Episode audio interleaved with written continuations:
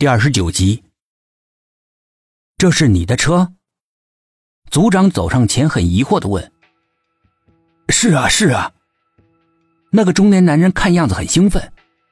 我刚一下车，方便一下，就几分钟的功夫，车子竟然被偷走了。哎呀，幸亏被你们给拦下来，不然的话，一定会把我急死的。五个人一听，顿时觉得全身发冷。所有的人都保持着沉默，直到陈雄自己从坡下爬了上来。他们往下一看，警车虽然完好，但是没办法弄上来，看来只能步行着回去了。好在雨突然停了，太阳迫不及待的钻了出来，才被雨水浸泡过的地面，经太阳这么一晒，热气腾腾的，人走在上面像是在蒸笼里一样难受。但是谁也顾不上这些，只想快点回去。这里太诡异了。当走到他们来的时候，那条刚到脚踝的小溪的时候，却惊讶的发现，暴雨已经让小溪变成了宽广的大河。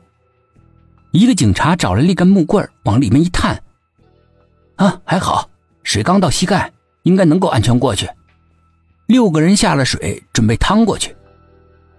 不知道是不是因为山里的原因，河水非常的寒冷。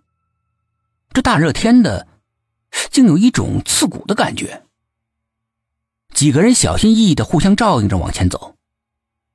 刚刚走到河中央的时候，陈兄突然觉得有东西在拉着自己的脚，他整个人猝不及防的跌坐在水里，感觉有个东西拉着他往水底下拖。水猛烈的往他嘴巴和鼻子里灌，心里面惊悚，但却救不了自己，正在惶恐着呢。那几个警察也发现了异样，立刻伸手拉他。可是水底的力量很大，几个人差点把陈雄五马分尸了，却还是没有能够把他救上来。眼看着时间一分一秒的流逝，陈雄在水底待的时间越长。他的生命就会越有危险。就在陈雄自己也以为要死的时候，妻子董银出现在水里，不知道他做了什么，陈雄的脚下一轻，人就浮出了水面。他立刻惊悚的大口大口的喘着粗气。几个警察不由分说，连拉带拽的把他拖上岸来。刚才的那一幕太鬼魅了，谁都不愿意提起来。就只有那个年轻的警察口无遮拦的对陈雄说：“我怎么觉得这一路上的惊险，仿佛都是针对你的呢？”一句话提醒了陈雄，仔细一想，确实是这样，似乎冥冥之中有股力量想要除掉他。关键是，那股力量为什么要除掉他呢？你说为什么？陈雄问坐在对面的苏应真：“呃，苏应真听得住了神。你怎么想到要找我？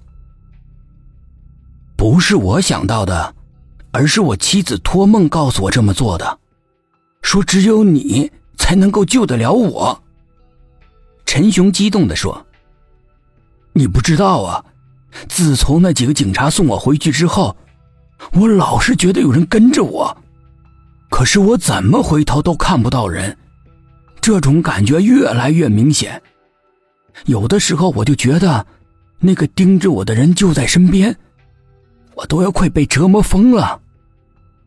就是前天晚上，我妻子跟我说，她也被鬼盯上了，而且说那只鬼要对付他，要让他烟消云散，连魂魄都不留。他要我求求你。求你来救我！我，我能为你们做什么？苏应真惊讶的问：“你们知道缠住你的那只鬼是谁吗？”苏应真突然神使鬼差的问：“不知道为什么，他突然感觉到特别的紧张，有些害怕要听到那个答案，但是他又想知道真相。”你能的，因为这只鬼就是。陈雄突然刹住了话头，眼睛瞪得溜圆，无限恐惧的盯着苏应真的背后，颤抖的说：“他就在你你的身后。”